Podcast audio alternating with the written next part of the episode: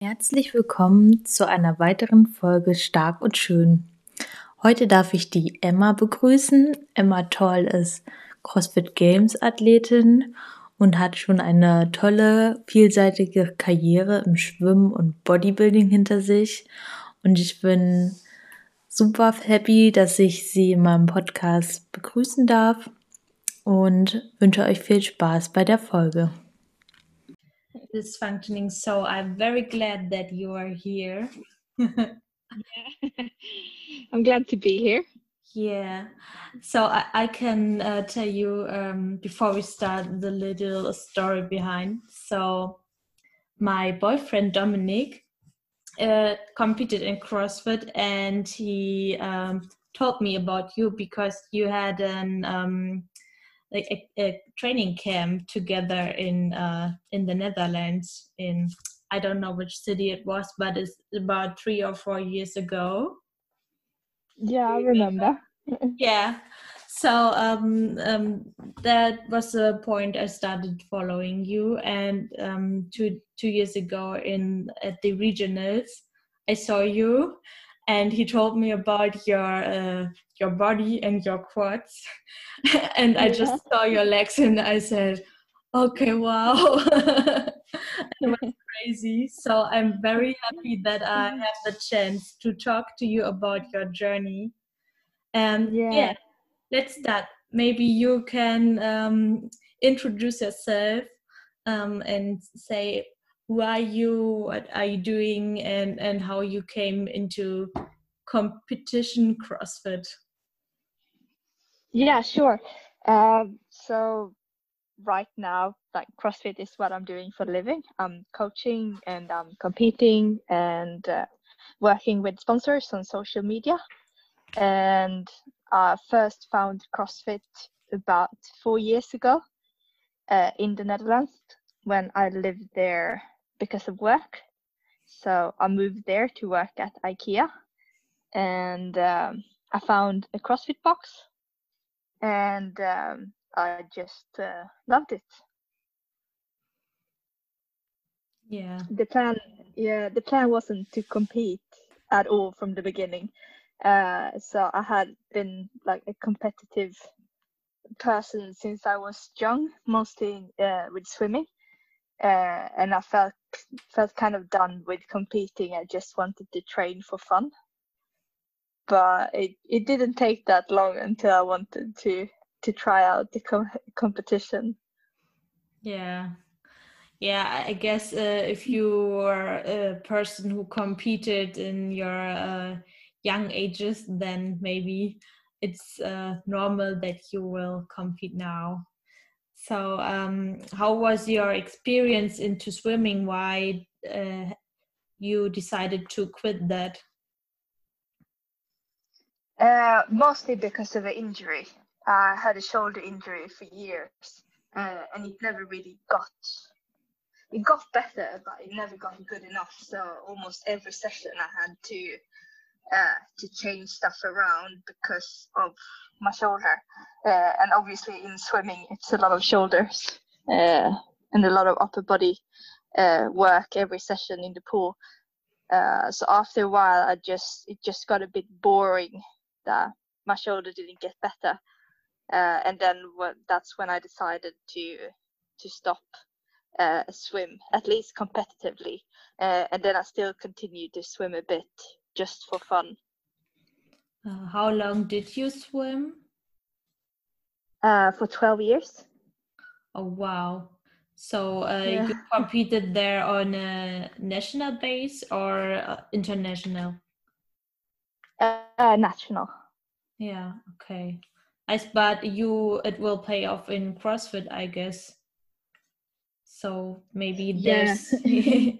you you can win the swimming events. yeah. okay, and how was the switch uh, from swimming into CrossFit? I guess you competed in bodybuilding um, before, or it was it on this in the same uh, year? Uh, no, so after I stopped swimming, uh, I still wanted to do do something uh, more than swimming. So I got into like uh, normal gym training. Uh, and after a while, uh, I just also got told, oh, maybe you should compete in uh, body fitness.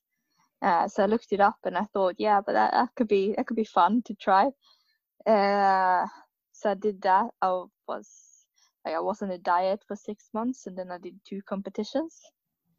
Uh, and then after that, I think I was almost traveling for another year uh, in Australia, and then I moved to the Netherlands after that and found CrossFit. So it was some time in between. Okay.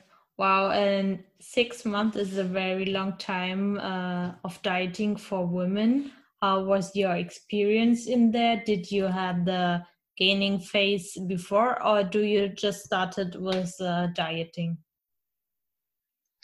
Uh, it was like it was a long diet, but it's it went on like progressively. It started off uh, like nice, and then just like every month it got a little like tougher and tougher or like the calories got less and less uh, so the reason why i did it for that long was because uh, i wanted to do it slowly and not just go like directly uh, directly down to way less than i was what i was eating at the moment so we just i had a coach uh, who uh, like wrote my uh, nutrition program uh, and my training program, uh, and we just like took it very slow, and um, that it was fine. It was okay. It was just like maybe the last two months that was that was really tough, but a very cool and good uh, experience.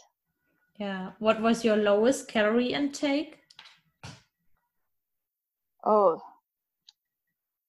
I think that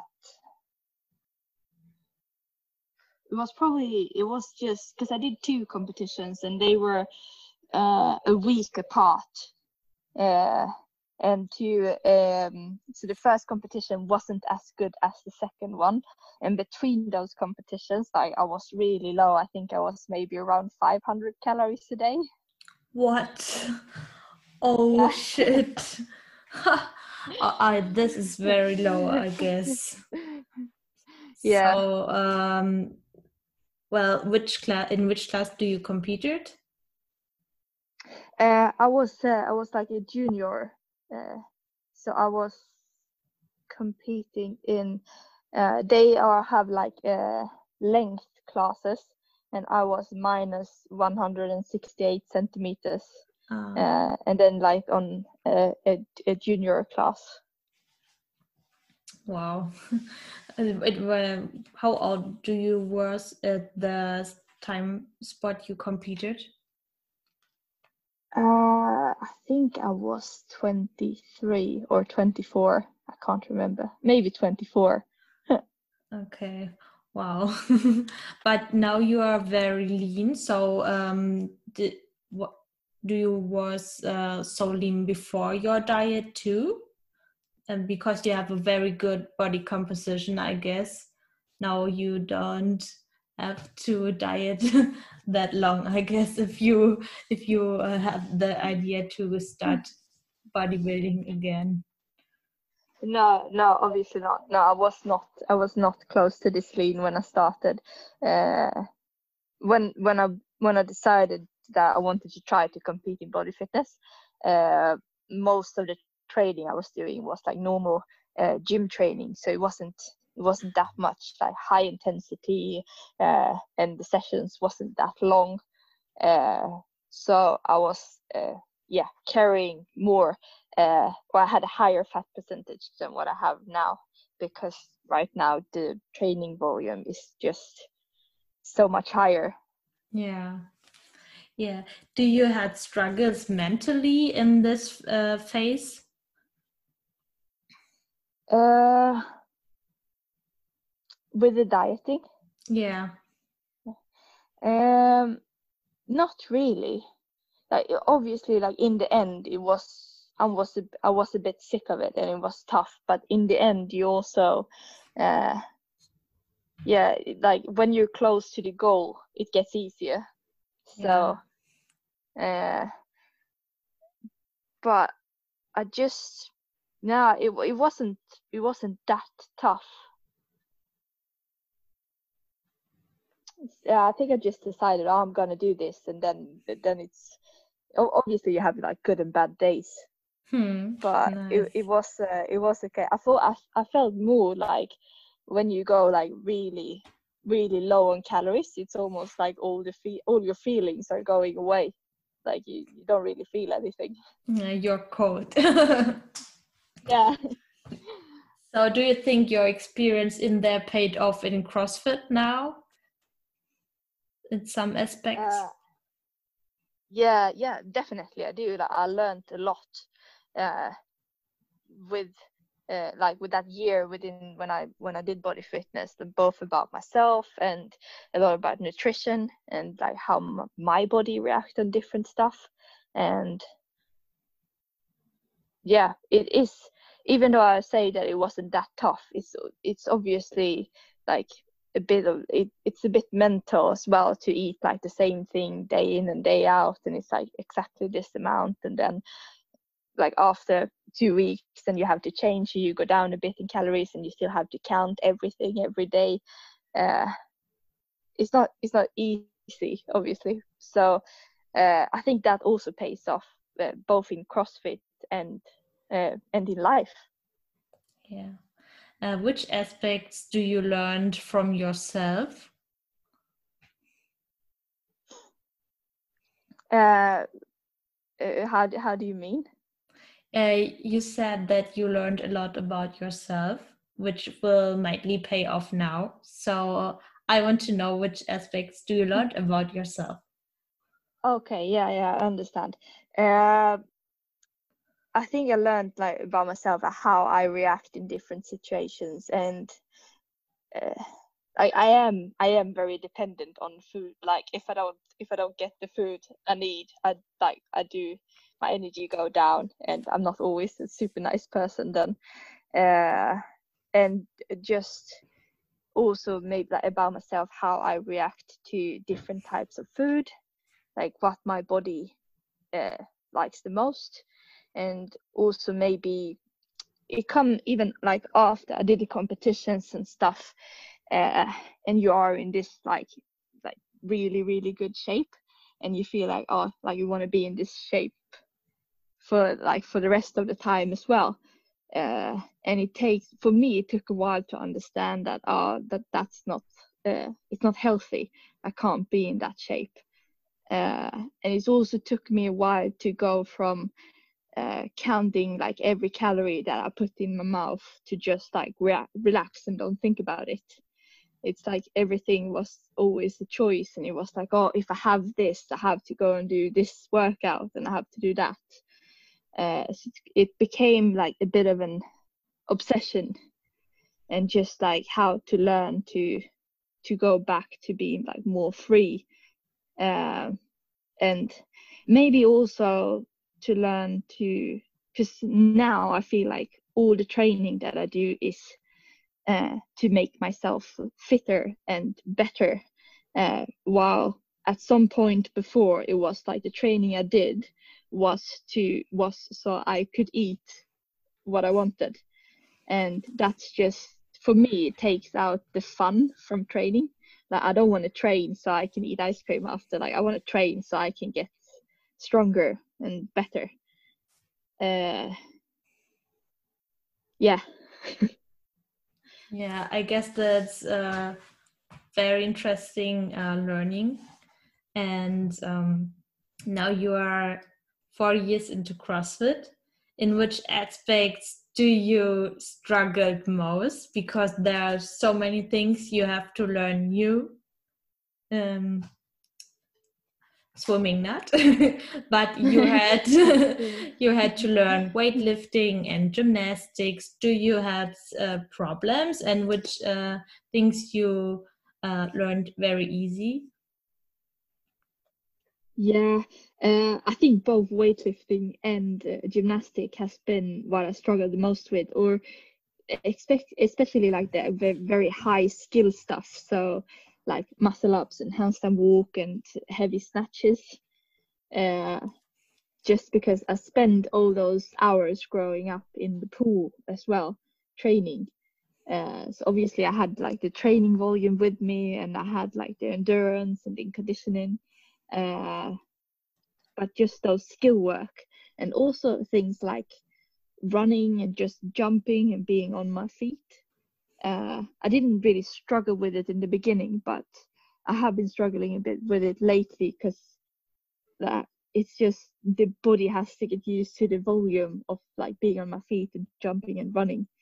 Uh, because I didn't do that so much growing up because I was in the pool swimming instead. Mm-hmm. Um, yeah. But I guess in swimming there's a lot of training volume too, or not? Yeah, yeah, yeah. The volume is high, uh, so I was used to that volume, but I was just um was just I wasn't uh, used to being on my feet. Ah, yeah. Uh, and do and doing stuff. Uh, yeah. Yeah, I guess there's some dogma that um, or paradigm that swimmers are uh, bad runners. yeah, is that right? yeah, I think, or like from my experience when I was younger, like every swimmer just hated to run because like it's a lot of training and you always uh, or like you are very fit uh, if you're a good swimmer but it's just it's just a different thing to be running. Okay so how often do you train now?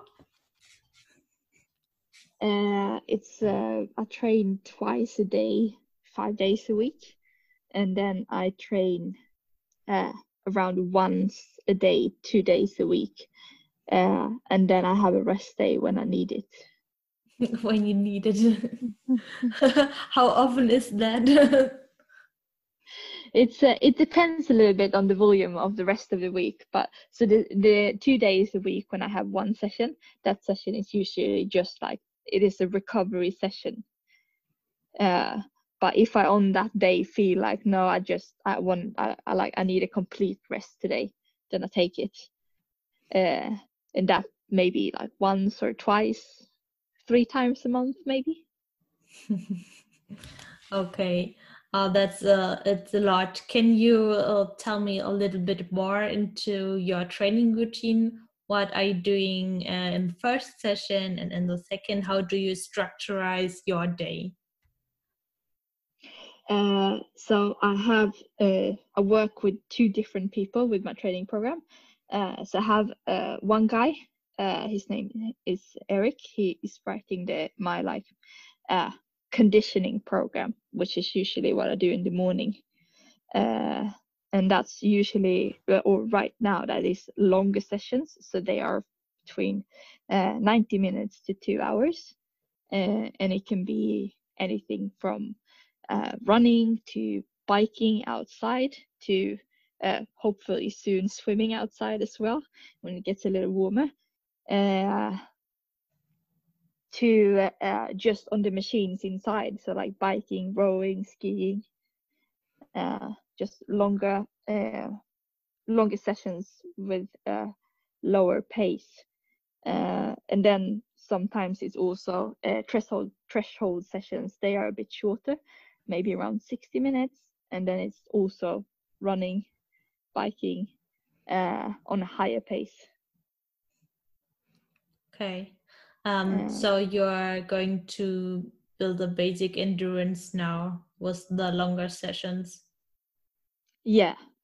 So, uh, yeah. Uh, do you track your heart rate, or which tools do you use that you are sure that it's a basic endurance and you're not pacing too high? Yeah, I base everything off my heart rate. So for the for the long, uh, the, longer, slower sessions, I have to stick below 130 beats per minute, which is pretty low.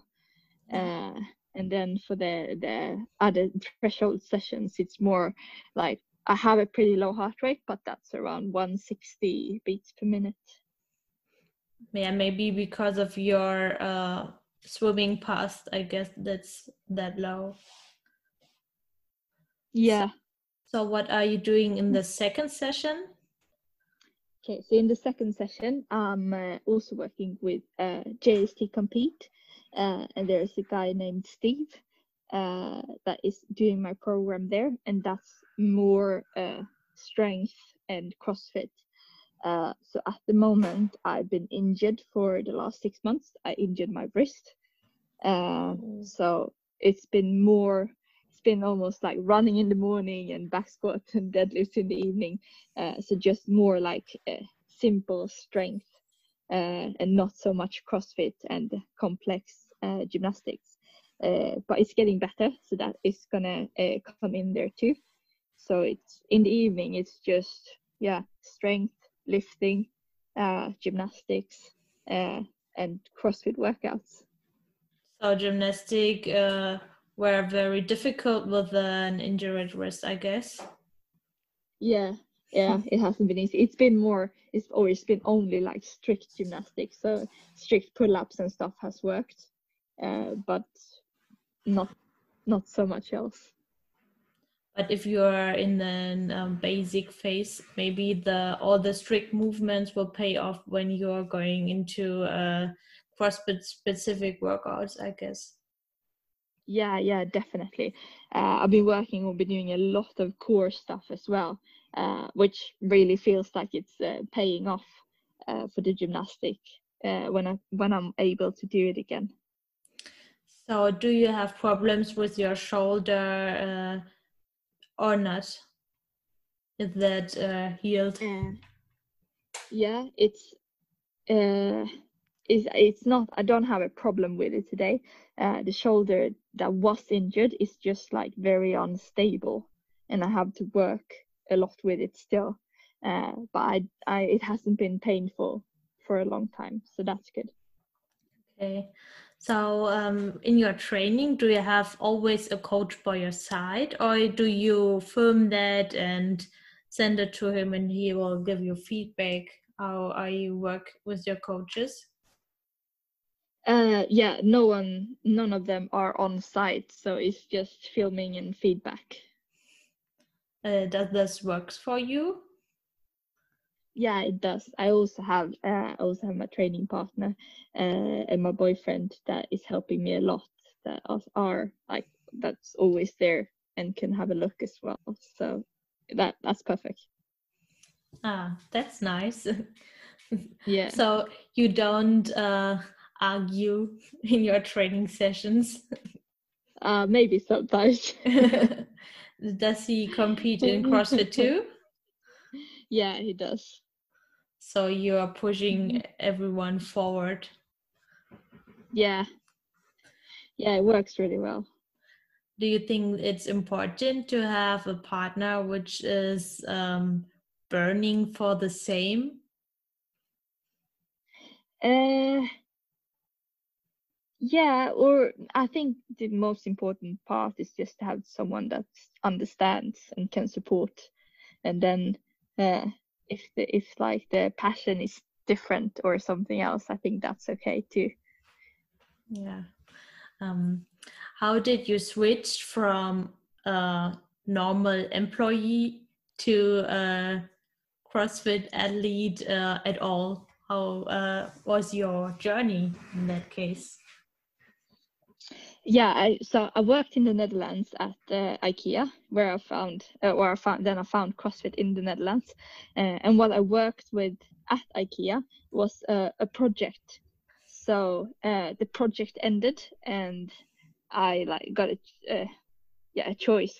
I could either move back to to where i'm from in sweden and continue to work with what i did or i could move somewhere else and do something else uh, and I yeah I really got into CrossFit and I wanted to I wanted to give it like a good a good chance and do it more. Uh, so I just applied uh, applied for a job as a coach at the CrossFit box in Stockholm. Uh, and I got the job so I moved here. Uh, and then yeah obviously you don't you don't earn like a lot of money of on just coaching uh, but I did uh, I did make enough so I could like continue continue to work uh, with CrossFit and just still got like a lot of time uh, to train, uh, which paid off because uh, I got much better, uh, and I, which also I got also got a bigger uh, social media and Instagram, so I could get better sponsors and better deals, which also make it possible um, to yeah to train more and do what I love to do. Yeah, that's very interesting, and I guess it's uh, uh, in your training volume. It would be not that possible to have a normal job with forty hours a week. No, that, that would be uh, yeah, maybe possible, but it would be very very hard, and like I bet the quality of the training would go down a lot because you would be like tired from work and stuff as well. Yeah. How did you manage it in the Netherlands uh, when you started to uh, train for CrossFit? Uh, I was, uh, I got my own keys to the box. and I was there really early before the box opened. Uh, and I did my first session. Uh, and then I left and I like I biked to to work. I had a shower at work and then I started uh, so I worked in an office at IKEA. Uh, so then I just started work and then I worked there for eight hours and then I biked uh, almost directly to the box after work uh, and did my second session. So how did you motivated yourself to have that amount of work and training load and this uh, yeah uh, I don't this passion to start this every day? I think like when I started to do this, like I was still uh, that new in CrossFit that I was just like I was just so hungry to learn more, and it was just even though I had to go up like that early every day uh, to be able to do it, it was just like the best the best time of my day. Like I enjoyed it so much.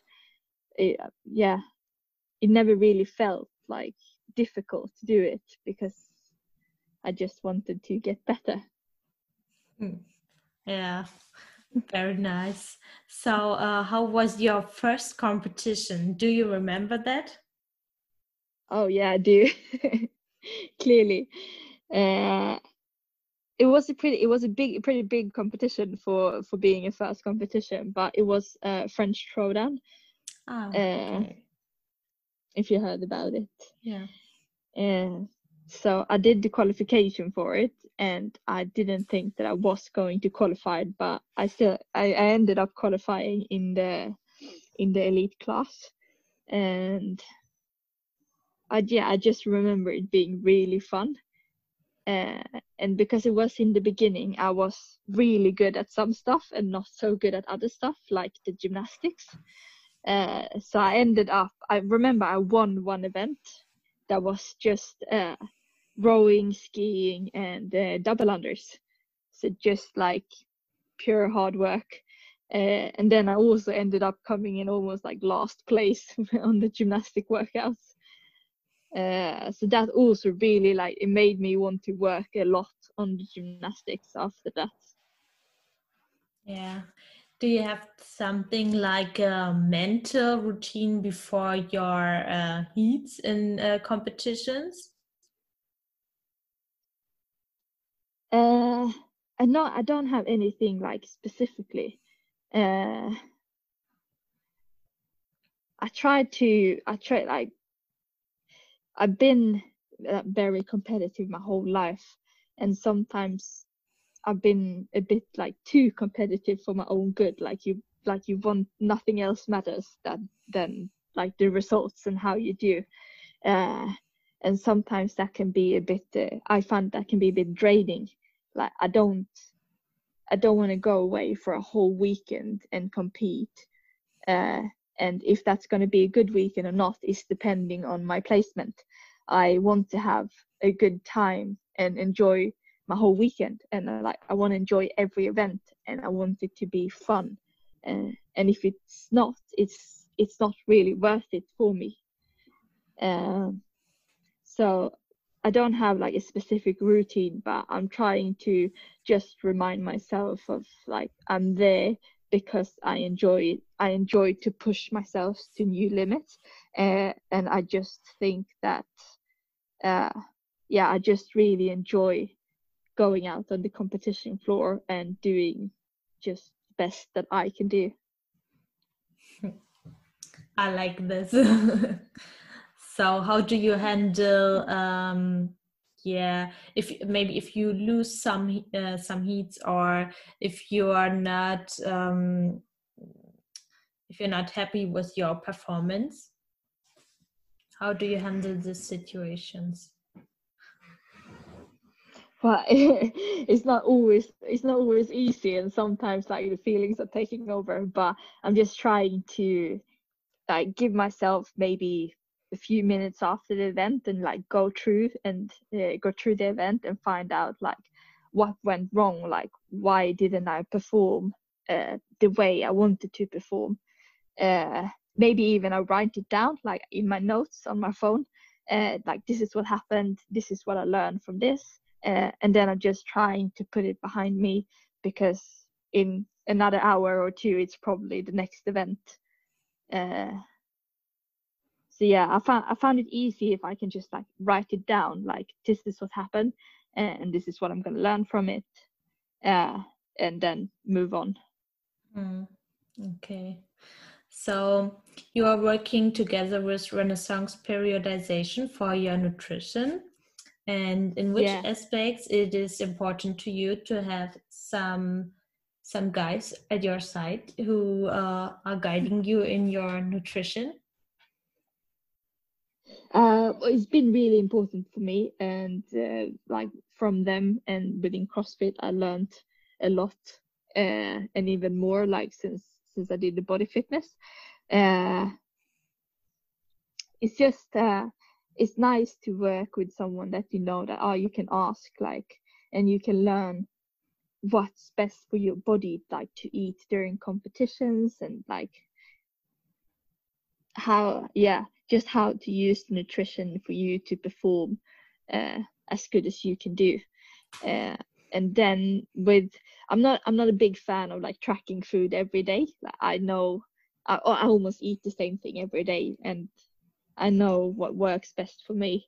Uh, and if i'm like a little bit more hungry one day i eat a little bit more. If i'm not so hungry i just stick to normal portions. Uh, and that works really well but it's obviously it's really nice to have people that uh, yeah that can help you out when you have questions and if you need to change something and just to like optimize your nutrition to your performance. Yeah. Can you give an example of one of your training days? What do you eat uh, around training and in the morning and something like this? Yeah definitely.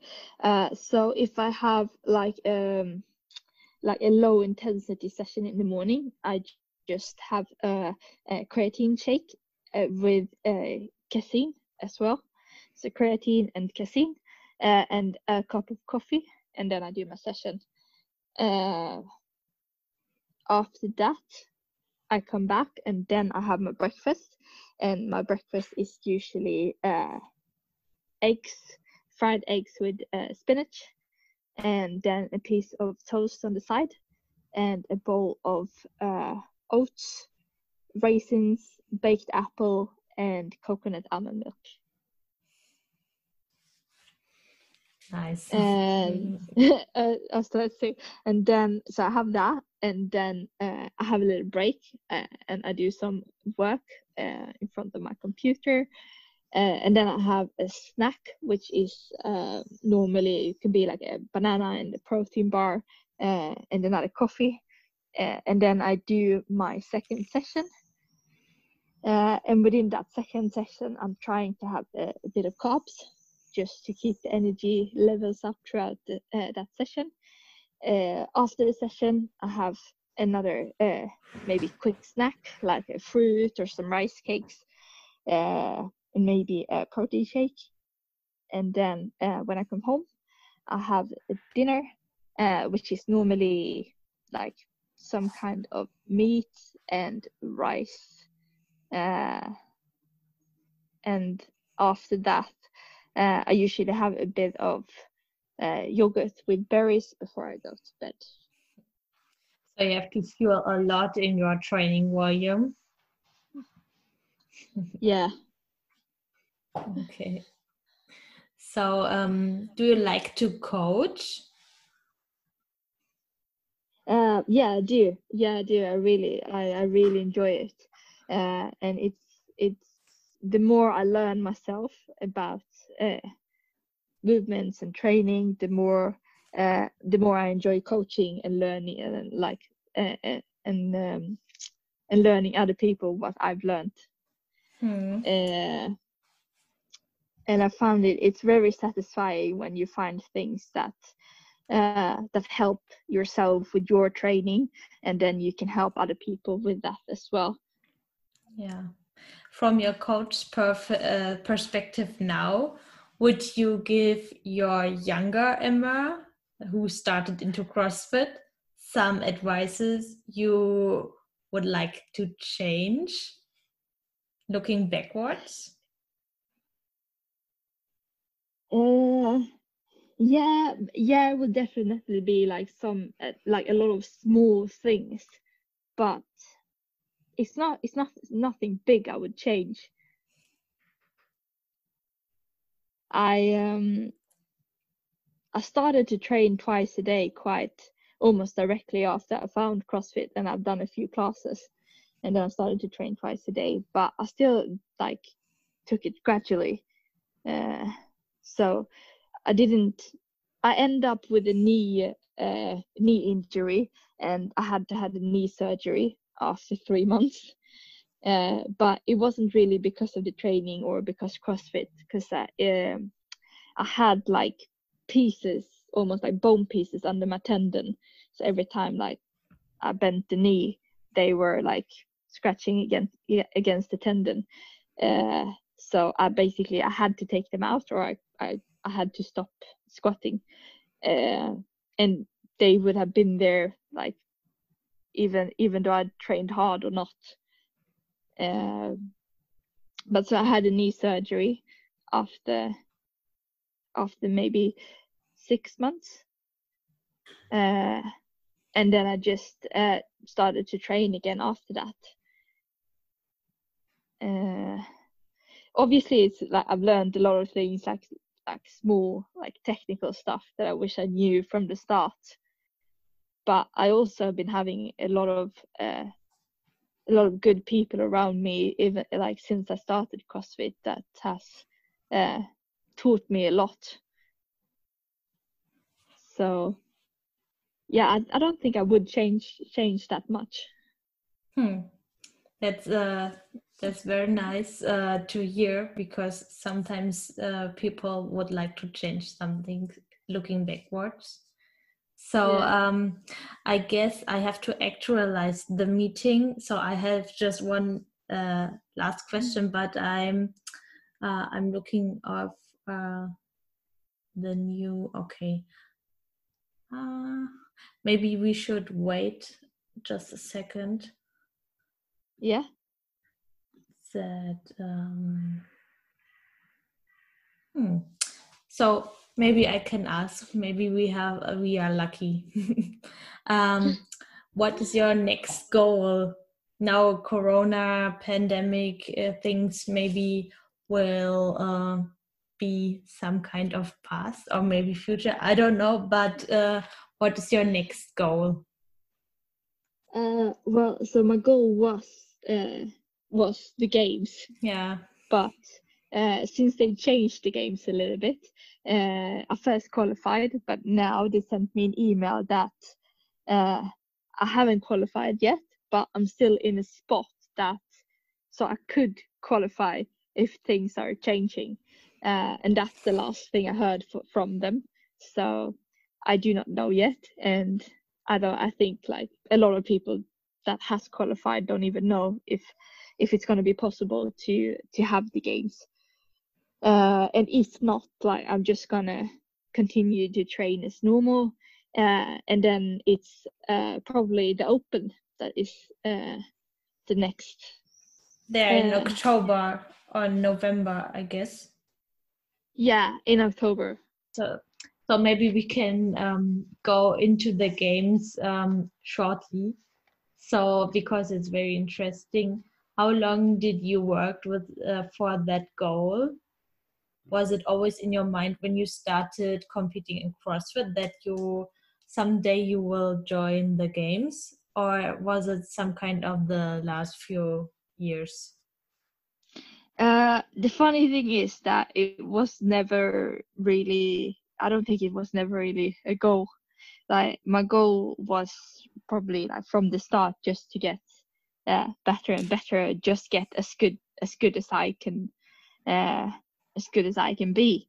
Uh, but I remember my goal, like one of my first goal, was to uh, qualify to the Dubai uh, CrossFit Championship.